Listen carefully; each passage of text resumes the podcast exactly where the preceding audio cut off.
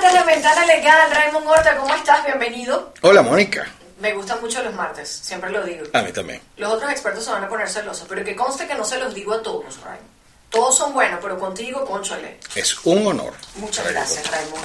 Arroba Raymond Horta, terminado en D, arroba Ventana Legal, eh, www.tuabogado.com, mi fuente de consulta permanente para todo lo que tiene que ver con jurisprudencia, con las leyes vigentes, na- na- nada de eso extraño, porque todo lo que sale está allí y por eso Ventana Legal, que es tu espacio acá en Para que te defiendas, nos permite, bueno, estar montadísimos todo el tiempo, Raymond. Al día y leyendo la letra pequeña de la Gaceta Oficial. Cada vez más pequeña, cada vez más gacetas, cada vez más leyes. Cada vez más normas, más interpretaciones. Uno se gradúa de nuevo prácticamente, ¿no?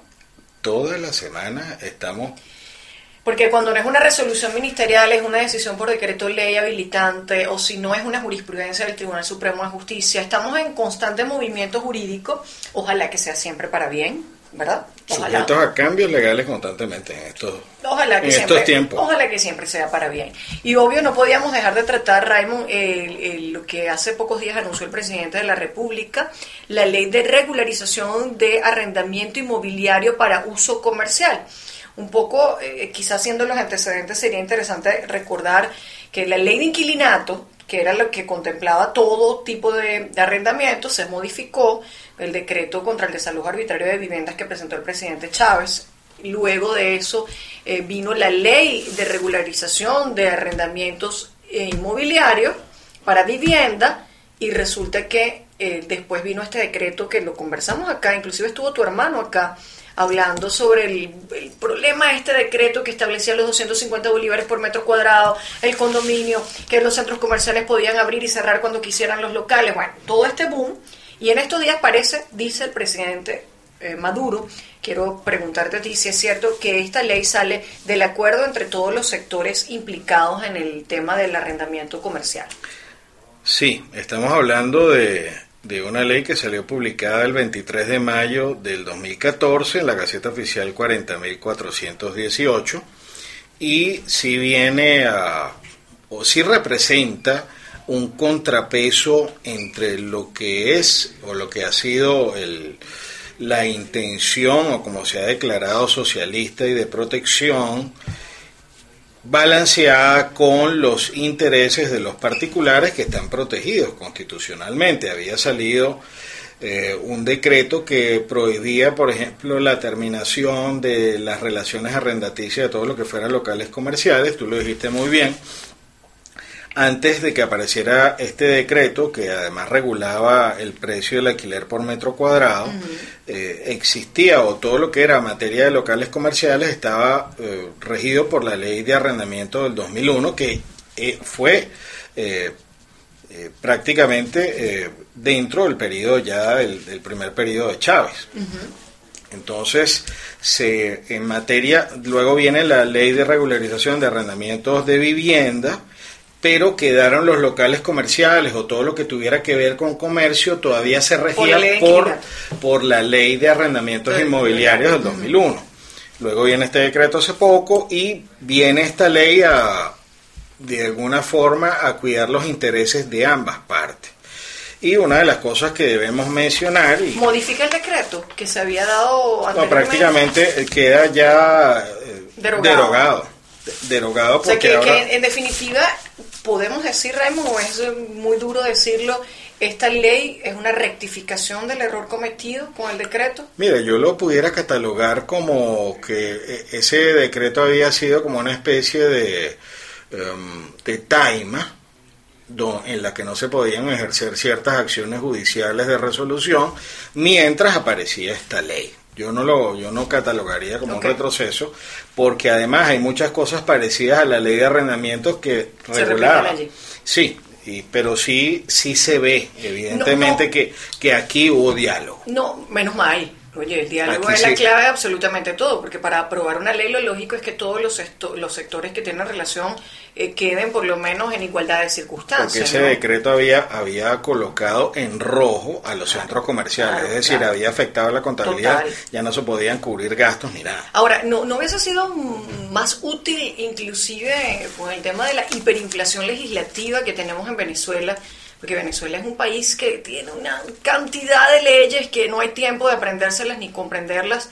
¿No hubiese sido oportuno el hecho de, de, bueno, por esta vía que es express, que es la, posibilidad de, por la vía de decreto ley, el presidente apruebe? Esto es una ley habilitante. Obviamente, por la vía de la habilitante, por decreto ley, que él hubiese aprovechado, digo yo, no sé, pienso, y ha agrupado todo tipo de arrendamiento corrigiendo además los errores graves que estamos arrastrando de la ley de regularización del arrendamiento de viviendas. ¿Sabes qué es lo que pasa? Y los rollos gigantescos con la tsunami. Bueno. Él debió como decir, ok, ya nos pusimos de acuerdo, pongámonos de acuerdo todos y hagamos una única ley que nos ponga bueno, estas son las normas pues del arrendamiento. Bueno, fíjate, la ley de regularización de arrendamientos de vivienda y eh, la ley contra desalojos arbitrarios acabaron con el arrendamiento privado en Venezuela. Precisamente por eso te lo digo. Lo que debería, lo que sucede es que yo pienso que sale el decreto y se hizo tan inminente el, el efecto y adverso contra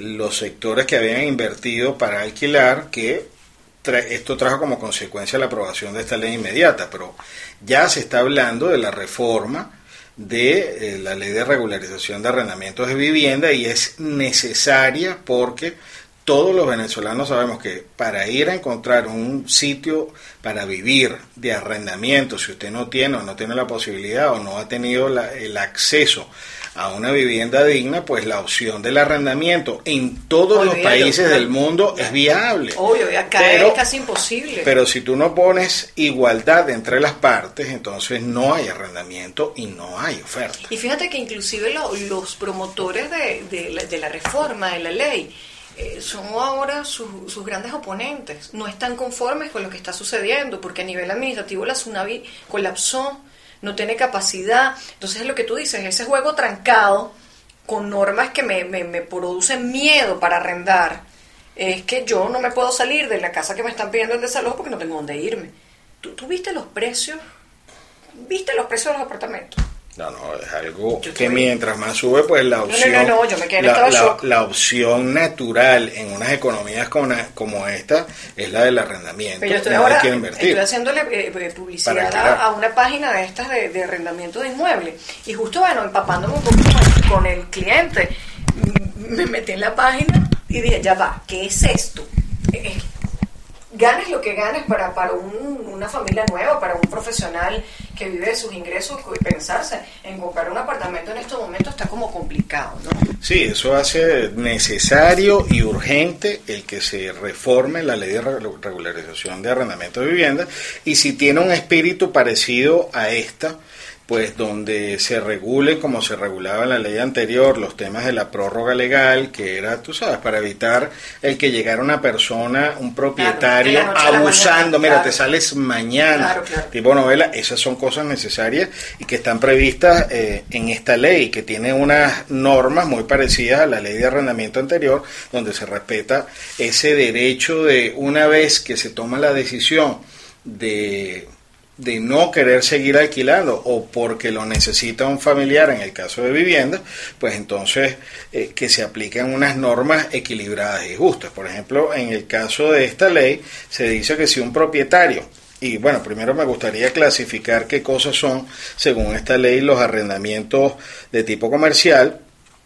este, eh, es todo aquel inmueble que sea independientemente del uso que tenga de zonificación, sea un anexo, sea un local comercial, pero que se use con destino comercial, sea con fines de lucro o no, está considerado o está protegido dentro de esta ley. Y también hay una parte bien importante que es hasta los kioscos, que no son inmuebles como tal. Entran dentro de la protección. Entran, entran dentro de esta protección. Sí, porque al final los arriendan.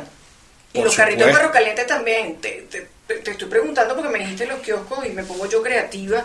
Un carrito de perro caliente, un carrito de hamburguesa, una venta de comida rápida. Lo que pasa es que el, el kiosco que está mencionado como tal en esta ley está, fijo en un espacio público. El carrito se puede ser desplazado y pudiera no estar en este ámbito, pero ojo, pudiera ser objeto de, pudiera ser objeto de un juicio. Pero fíjate tú, porque si es un carrito que no se mueve. Aquí aquí interpretando qué divino es el derecho, chico, no sirve para tantas cosas. Obviamente se diría que el carrito es un bien mueble. ¿no? Y en cambio el kiosco, como está fijo al suelo, es un bien inmueble. Bueno, fíjate. Yo creo que ahí está la diferencia. Aquí el artículo 2, en la parte final, dice kioscos, stands y establecimientos similares. Bueno, un carrito de perro caliente como el de las Mercedes que nunca se mueve. claro, que pero fijo esquina. al piso. Por ahí entonces va a venir la diferencia entre mueble e inmueble, ¿no? Claro. Pero sí... Pero es algo similar. Pero fíjate que dicen los stand en los centros comerciales, esos cubículos que ponen en el medio de los pasillos. El de los periódicos, sí, Claro, sí, sí, sí. Así no sea un local comercial propiamente dicho, sino algo que sea un tarantín, un estante, porque aquí ya te utilizaron un término eh, del imperio. ¿Verdad que sí? No entiendo por qué pone eso en inglés, tan críticos que son de eso. Otra cosa que se parece mucho a, a la norma, específicamente la ley de regularización de arrendamientos, es algo eh, que, que establece, que se establece en el artículo cuarto, que no importa la forma que se le dé en el contrato, eh, si se trata de disimular que no es un contrato de arrendamiento, existían los famosos contratos de comodato Correcto. o de préstamo de uso. Que se hacía también en lo de viviendas, ¿no? Es correcto, no importa la forma que se le busque, lo, si existe una relación donde dos personas están asignándole un inmueble con uso comercial, los jueces deben tener mucho cuidado y no darle prevalencia a lo que diga el contrato, sino en el fondo lo que está operando, porque muchas veces para salirse del marco de la ley le ponían una forma o una denominación distinta a la, a la del contrato que es de arrendamiento y se hacía un comodato o, o también hay otras figuras que se utilizan eh, parecida que es la del contrato de prestación de servicios. Sí. A veces eh, en sitios como terrenos donde se alquilan espacios para buhoneros, no les dan contratos de arrendamiento como tal, sino que les dan contratos de prestación de servicio de luz y de vigilancia, pero en el fondo, cuando se está alquilando un espacio eh, comercial o un espacio donde va a funcionar un comercio, eso es un contrato de arrendamiento sin Independientemente que lo diga o no. independientemente que lo diga luego, pero es, es muy útil esta, Especificación. esta especificación para que los jueces tengan esa guía y las partes. No, hay en que no hay que interpretar, sino que ya lo sabes. Disfrázalo como usted lo disfraza, eso es un arrendamiento. Exactamente, póngale el nombre que le Que quiera ponga. poner. Si tiene trompa de cochino, rabo de cochino, es es un cochino. cochino. Vamos a ir un momento a escuchar buena música. Como siempre, todos los martes, el doctor Raymond Norte acá con nosotros. Ahí te hago un comentario futbolístico, chicos. Me acaban de mandar, estoy feliz. La foto de mi. Yo sé que yo soy fan número uno del fútbol, pasión fútbol. Y David Villa, que es mi jugador favorito. Tu héroe. No, no, es que se- yo no soy fanática, sino de David Villa, de verdad. Y ahora está jugando en Nueva York y yo estaba echando broma porque él vive en un pueblito en Asturias, chiquitito, que se llama Tuilla. Es Ay, un pueblito chiquitito, es el pueblo de mi abuela, chico. Al lado vive mi abuela. Por eso es que mi O sea, tienes una vinculación. Entonces acaban de publicar una valla gigantesca de él en Times Square en Nueva York. Eso me resulta muy divertido y todos mis seguidores por Twitter me la están enviando. Muchas gracias. Yo sé que ustedes cuando vean a la Vivilla se acuerdan de mí. Así que se los agradezco porque me acaban de mandar la valla. Ya yo la voy a publicar también en mi cuenta Instagram. Voy un momento a escuchar buena música, que es lo que nosotros además sabemos hacer perfectamente aquí en 95.5 Play FM, porque somos pasión por la música y también en 105.9 Caliente Estéreo. Ya volvemos. 12 19 minutos, continúa con nosotros el doctor Raymond Horta, hoy su sección Ventana Legal, estamos analizando pues la nueva ley de regularización del arrendamiento inmobiliario para el uso comercial, esto se aprobó hace pocas semanas por la vía eh, habilitante por parte del presidente de la República y mientras seguimos escuchando buena música en Caliente Estéreo, yo acá en Play FM, les hablo de publicidad. 12, 22 minutos, Raymond Norte, analizamos esta de, eh, nueva ley. Raymond, conversábamos quiénes son objetos de la ley. Ahí el tema también, obvio, de la, de la prórroga legal. Cualquier cosa que usted ponga allí no lo disfrace porque siempre va a ser tomado como un arrendamiento y parte del objeto de esta ley. ¿Qué más tiene de novedoso y de positivo?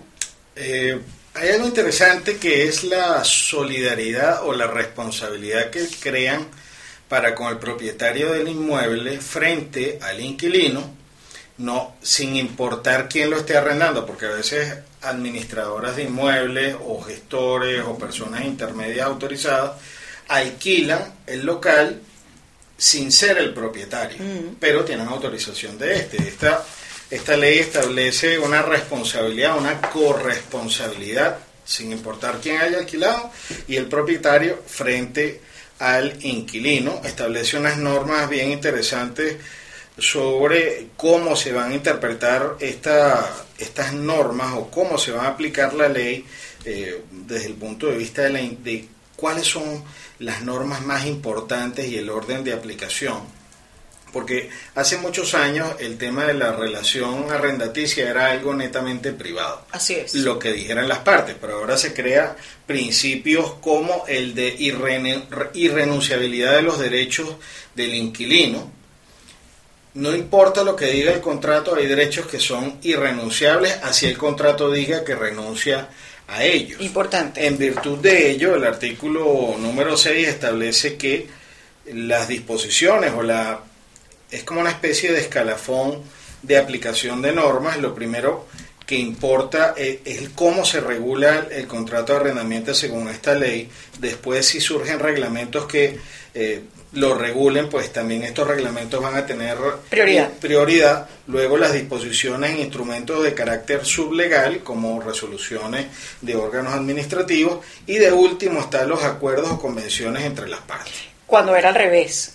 Cuando era al revés. Funcionaba la ley si el contrato no decía nada. Ahora la ley funciona y el contrato si, si contraviene la ley, lo que tiene preponderancia. Sobre la base de la irrenunciabilidad de los derechos. La obligación de entregar el inmueble en buen estado por parte del propietario o de los administradores.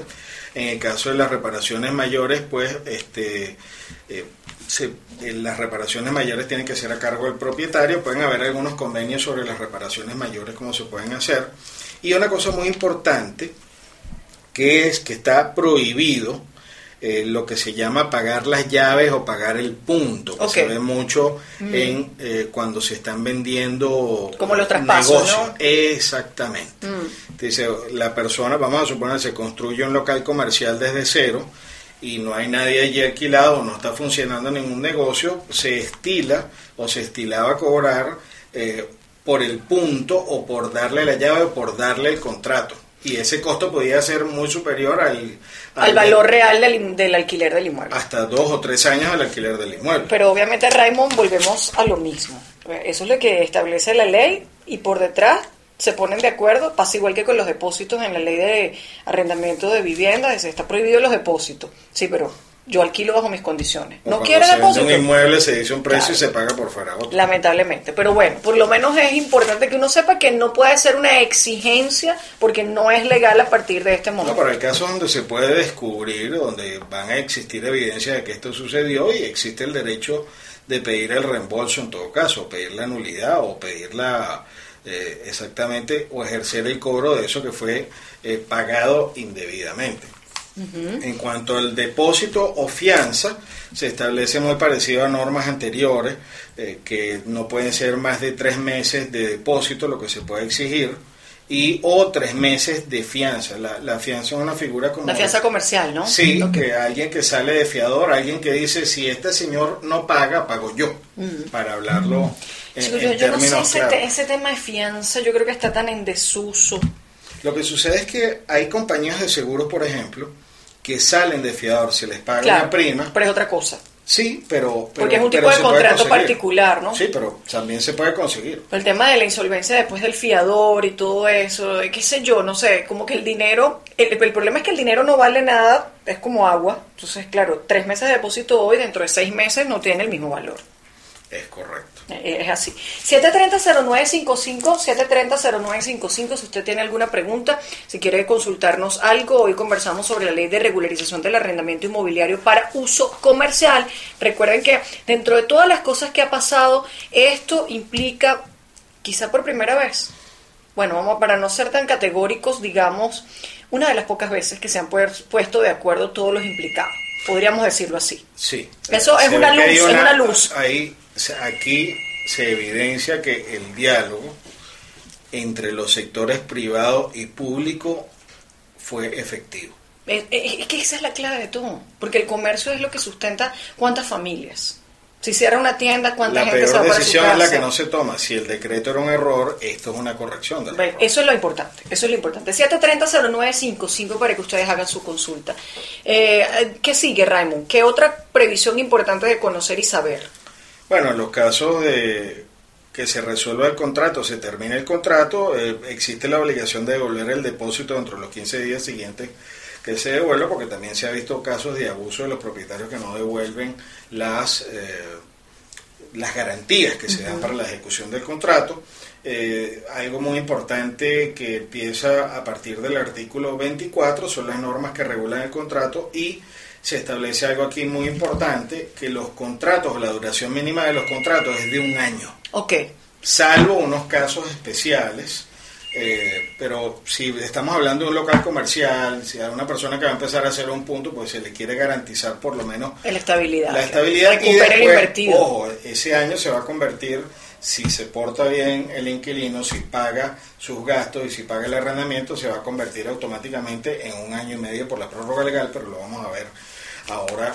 Eh, Entonces, puntualizando, muy importante, no es que firma seis meses, firma tres meses, no, la ley exige un año mínimo. Salvo que se trate de eh, contratos por temporada. Obvio, las ferias. La feria del mueble, la feria de carros. Bueno, de carros últimamente está como difícil. Pero bueno, la feria del mueble, que es el arrendamiento de un espacio comercial solo por la temporada de la O en una zona vacacional, alquilar un espacio específicamente para una temporada de Semana Santa. Eso es. O una temporada de agosto de verano. ¿Tenemos llamadas, Alexis? Yo estoy rodeada de Alexis. Este es uno.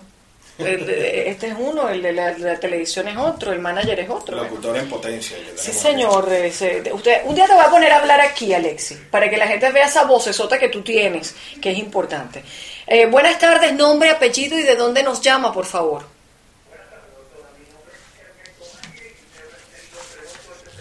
Ok. Bueno, no se habla mientras se maneja, Hernando, pero dígame usted, me voy a hacer la loca. Manos libres, manos libres, manos libres. Ajá, digan.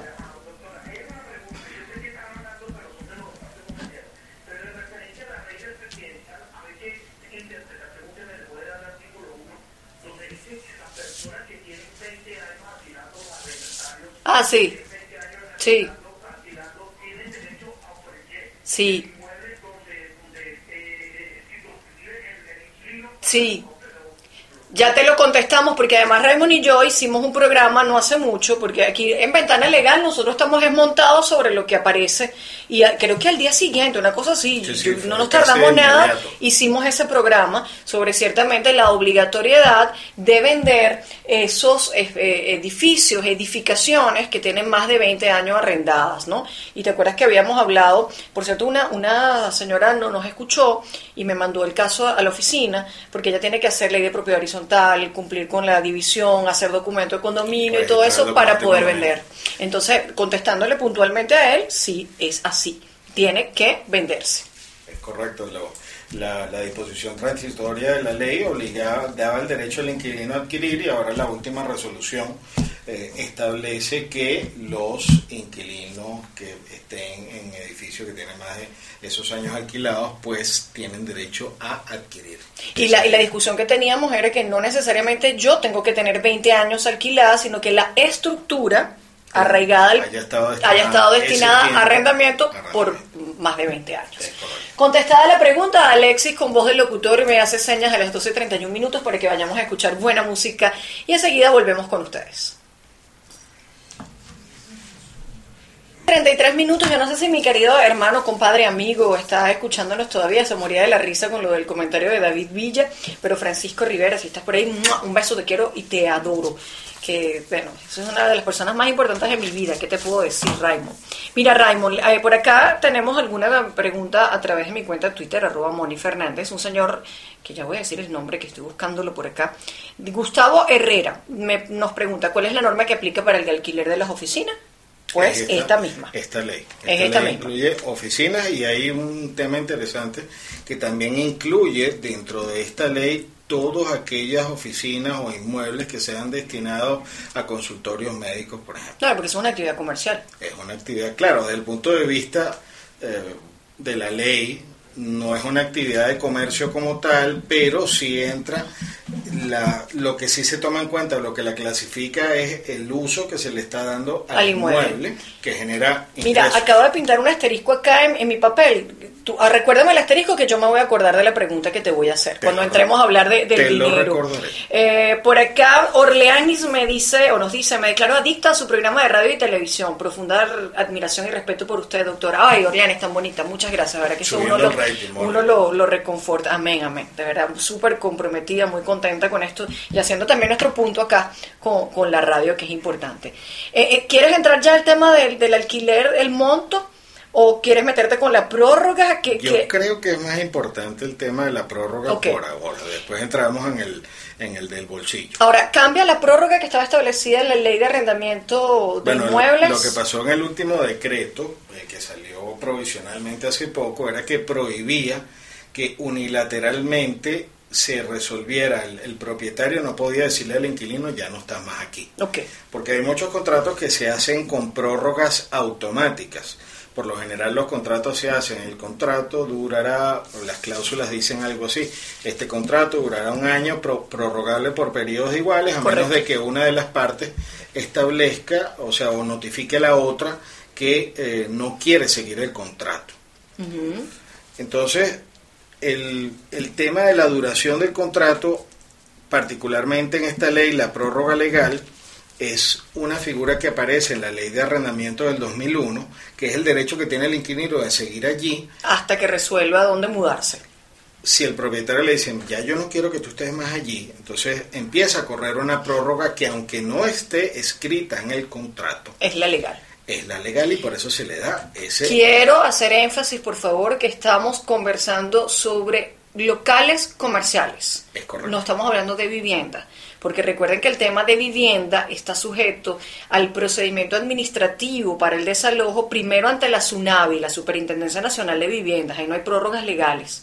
Eso cambió con la ley de arrendamiento tiene que haber unas causales de desalojo específicas. Pero previamente agotado el procedimiento administrativo. Una vez agotado el procedimiento administrativo en la SUNAVI, se va al procedimiento por desalojo según las causales establecidas en la ley. Y después es que va a En este caso, en los locales comerciales hay una prórroga legal que está establecida allí. Se conservaron los, los, los, los lapsos. Sí, sí, es prácticamente idéntico. Para un contrato de un año si se notifica o si el contrato no dice que es prorrogable, comienza una prórroga legal automática de seis meses, es decir, hasta un año y seis meses. Seis meses de prórroga. Si el contrato o los contratos sucesivos, porque puede, puede ocurrir que se hace un contrato para un año, al año siguiente se hace otro y así eh, sucesivamente, de uno a cinco años hay un año de prórroga legal. Es decir, desde... de 1 a 5. Hasta 5 años, de 1 a 5 es un año de prórroga que se tiene derecho a estar después de que se le notifica que no va a continuar el contrato de arrendamiento. Yo estoy sacando mi cuenta con mi oficina. Tú me estás hablando y yo digo, yo firmé por dos años o que estoy en la prórroga de un año. Vas a tener un año de prórroga. Y, y, te digo algo, yo tomando en, en, cuenta esto, Remo, porque de verdad alquilar un espacio y adaptarlo a tus necesidades y a tus gustos es muy costoso en este momento. O sea, es una inversión yo le decía el otro día a la propietaria, amiga señora, si yo tuve que cambiar desde las lámparas hasta las cañerías, hasta el aire acondicionado, ¿cuándo recupero eso si me voy en un año? Realmente objetivamente no, no produces como para recuperarlo. Entonces es cierta garantía también de recuperar la inversión, ¿no? Claro, y también, bueno, después vienen los temas de mantenimiento, que eso que tú reparas juego hay, que, hay que mantenerlo o van saliendo cositas nuevas. Adicionales. A partir de 5 años vamos a tener... De 5 a 10 años la prórroga legal es de 2 años. Ok. Eh, esa es la última prórroga. No. Mm. Después viene de más de 10 años, son 3 años de prórroga legal un local, un, galpón donde la relación arrendadicia tenga más de 10 años, el inquilino o la empresa inquilina tendrá, o puede ser un particular también, tendrá el derecho de estar tres años más. Voy a empezar a hacer uso de mi asterisco que marqué acá en la hoja de las dudas que esto me genera y que seguramente coincide con muchas de las preguntas de las personas que nos escuchan y que además ustedes pueden llamarnos a 730-0955, 730-0955 para contestarle su duda en concreto. Si yo firmé el contrato o tenía vigente el contrato antes de la vigencia de esta ley, ¿qué dispone la ley? Hay la retroactividad a favor de- del arrendador o el arrendatario? ¿Es solamente hacia adelante? Es decir, yo tenía mi contrato vigente y mi contrato está vigente hasta... ¿Cuándo salió esto, Raymond? Hace dos semanas, 2 de junio, ¿no? No, mentira. Eh, perdón, esta salió hace tres semanas exactamente, la publicación en Gaceta. La, es la Gaceta, es la... um, Yo lo tenía que, pero ahora, ahora lo buscamos para no perder la pregunta. Mi contrato se terminó 23 de mayo del 2014. Ok. Suponte tú que mi contrato se terminaba el 23 de mayo. Para poner la cosa más complicada, pregunta de examen para los alumnos en la universidad. ¿Cómo hacemos? ¿Entro en la prórroga? ¿La ley estableció alguna disposición en concreto si es para atrás o para adelante? Bueno, lo que sucede es lo siguiente, en este caso particular, tu pregunta siempre es un de examen. Eh, primero Siempre existe- hasta lo personal, ¿oíste? existe, existe un principio de retroactividad de la Ok, ley. ajá. En este caso particular, la ley que regía las relaciones de arrendamiento antes de la entrada en, vigente, de vigencia de esta ley era la ley de arrendamiento inmobiliario del 2001. Igualito ahí tenía la prórroga ahí que estaba ahí. Las prórrogas idénticas a esta y eh, la, la norma que se aplicaría en todo caso sería estas normas de prórroga legal. Ok. Pero son análogas a la de la ley vigente cuando se celebró tu contrato de arrendamiento. Muy bien. Buen uso este alumno de- del asterisco que tengo acá que te, lo voy a volver a preguntar. comodín- Saqué el comodín constitucional. pero- Total, pero muy bien, porque es que esas son las preguntas que uno tiene que hacerse, porque cuando se interpretan estas leyes viene la casuística. Sería en cada caso como estoy, porque hay mucha gente que, inclusive con el decreto ley este pavoroso, quedó muy asustada, muy mortificada. Ciertamente hubo, eh, mi mamá fue afectada inclusive por eso, mucha gente entró en caos y ahora fíjate, dos meses después vas y me apruebas una cosa que pudo ser más razonable. Por eso es que las cosas hay que pensarlas, chicos. Claro. Uno tiene que pensar, cuando aprueba una ley uno tiene que pensar en las consecuencias. No es todo lo que a mí me parezca cuando a mí me parezca. No, y hay que medir siempre las consecuencias y sobre todo... Sobre todo si es por decreto ley. oír a las partes interesadas es muy importante. Sobre todo si es por decreto ley, porque el decreto, por lo menos en la asamblea discuten varios, pero por la vía del decreto ley es yo me parece me ocurrió. Yo oí de centros comerciales que, le- que se estaban comiendo el fondo de reserva. No, terrible. Y se veía ya desde el consumo de luz, la, la seguridad y otros servicios. y- y fíjate, Raymond, que todo esto trajo tantos problemas junto con la ley orgánica del trabajo, que eh, estuve el otro día en un centro comercial en Las Mercedes, no voy a hacerle publicidad, eh, y veía unos carteles de la misma conjunta de condominio y decía, bien gráficos, porque eran con unos dibujitos de cómo tú llegabas a las 9 de la mañana al centro comercial y tú te ibas a conseguir todas las tiendas abiertas a las 9 de la mañana. Un ahorro de tiempo.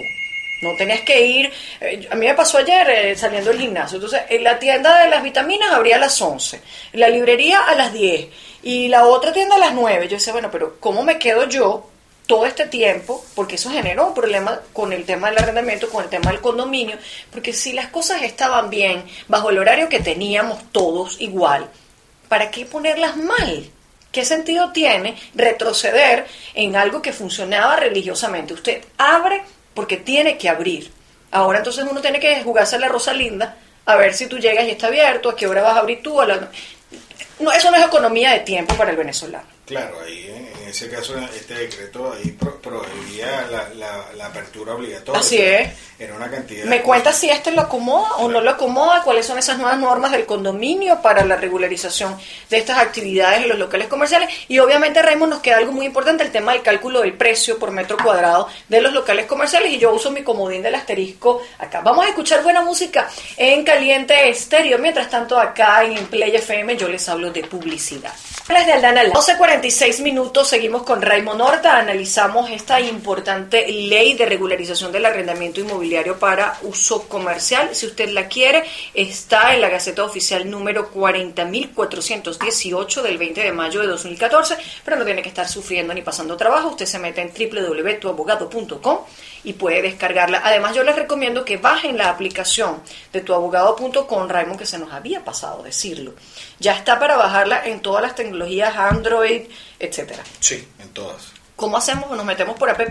Sí, en, en la- en cualquiera de las tiendas de su teléfono de, para bajar aplicaciones, busque tu abogado. Tu abogado. Sí, y Abogado, tu abogado sin espacio, tu abogado, y le va a salir la aplicación donde puede estar revisando toda la última información que tenemos y van a hacer, recibir notificaciones cuando hayan extras o gacetas importantes, le va a llegar una notificación cuando me, teléfono. Cuando me acuerdes de la clave de la app, te prometo que la bajo. Mientras tanto sigo metiéndome por la vía tradicional a través de www.tuabogado.com. Entramos en el tema de los precios, ¿no? Eh, se acabó los 250 metros eh, eh, bolívares por metro cuadrado.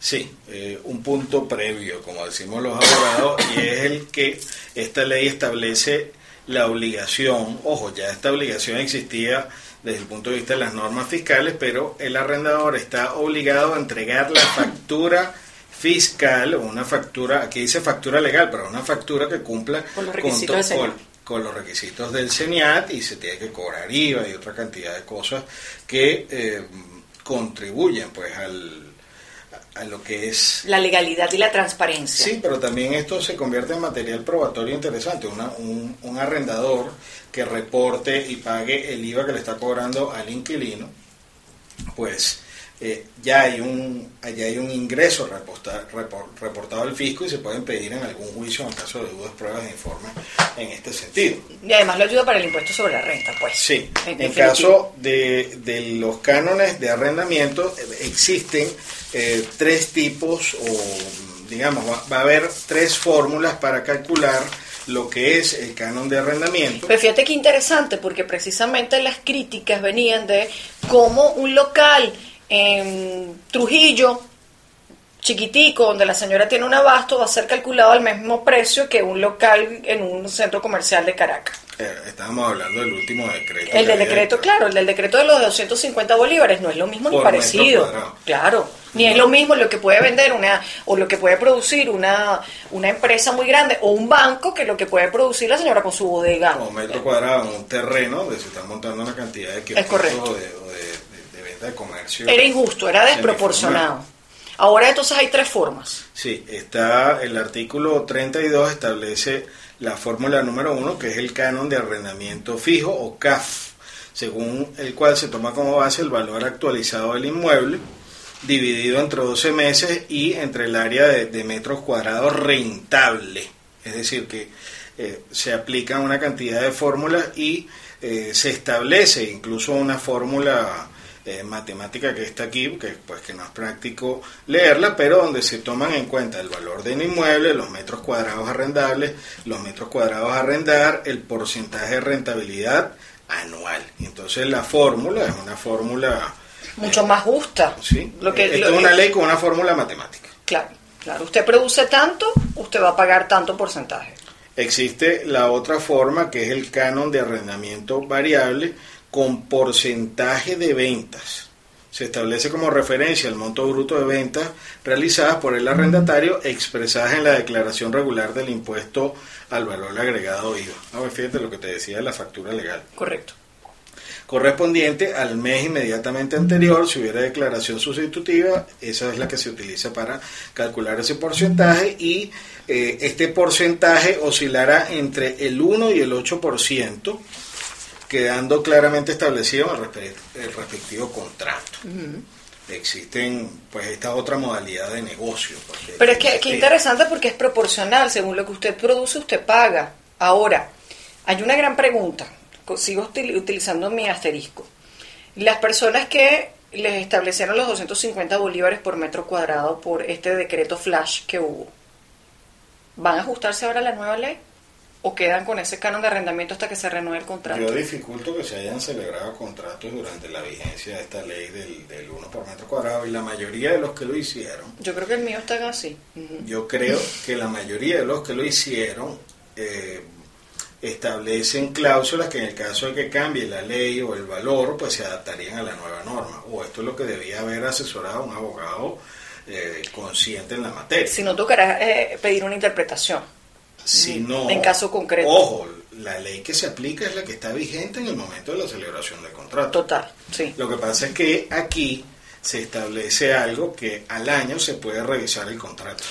Hay una norma que te iba a leer ahorita. Ok, ahora precisamente eh, sobre la base de eso, ¿no? Nos falta una tercera forma. Ok, no, no, ya no nos queda casi tiempo. Pero te, te hago esta pregunta, Raymond. El, en el caso de que mi local no produzca nada, eh, estas grandes eh, franquicias que están en Venezuela, que están en este momento con puertas abiertas pero sin mercancía, ¿cuál de las tres fórmulas se, va a- se les va a aplicar? Porque no producen, no están vendiendo nada.